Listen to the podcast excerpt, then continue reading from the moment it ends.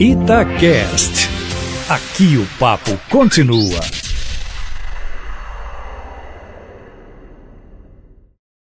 Menos de 24 horas do que prometem ser a primeira grande paralisação das forças policiais do Estado no governo Zema, ainda não se tem notícia do que pode ser alterado na proposta que os secretários Bilac Pinto do governo e Otto Levi do Planejamento apresentaram aos representantes dos manifestantes na noite de anteontem na cidade administrativa.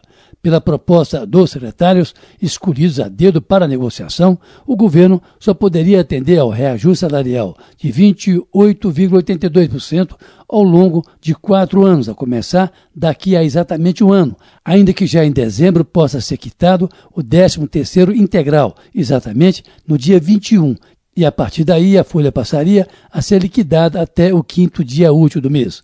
Os manifestantes, em torno de 500 ou um pouco mais, que aliás se comportaram de maneira equilibrada durante o protesto e contando com o apoio das suas diversas entidades e dos parlamentares votados, sobretudo, mas não somente, nesse segmento, recusaram a proposta ou esboço de proposta do governo e vão pagar para ver na manhã desse dia 19, quando farão a segunda manifestação numa só semana, na tentativa de fazer com que o governo ofereça algo mais realista do que o pagamento do reajuste só começar daqui a um ano e pelos quatro anos seguintes. Diante da frustração dos entendimentos de segunda-feira e pelo que pode acontecer amanhã, é tensa a situação no interior do governo. É evidente que o governo está tomando as suas providências, no sentido de manter a ordem tanto dentro quanto fora do aparelho do Estado. Enquanto os manifestantes trabalham com a lógica da pressão, o governo trabalha com a de que não pode ceder no primeiro dos possivelmente muitos embates que terá com a categoria daqui para frente. Até porque, por essa lógica, se ceder agora para as forças de segurança, amanhã terá que ceder para o magistério, para a saúde e daí por diante.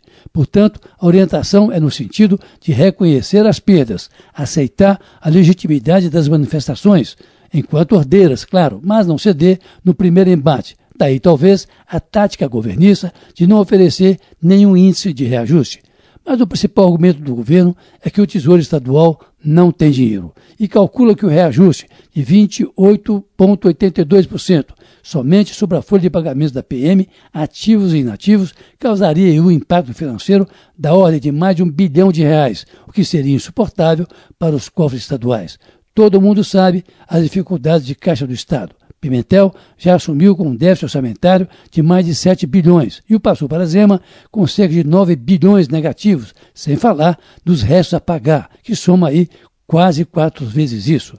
O governo já entregou, de sua parte, à Assembleia o seu plano de adesão ao reajuste fiscal do governo federal, que propõe vender a CEMIG, a Copasa e alienar parte da Codemig, ou é negociar a antecipação dos royalties do nióbio, mas impondo duras restrições ao funcionalismo, além de aumentar a sua contribuição previdenciária. Mas até agora, apenas sete deputados se declaram favoráveis ao plano de austeridade fiscal de Zema.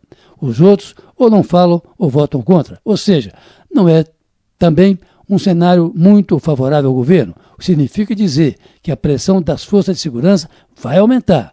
Que Zema não quer, porém, é fugir do rastro da onça, sem ver o tamanho do bicho inteiro. É, mas pode ser que veja amanhã. Carlos Lindenberg, para a Rádio Tatiaia.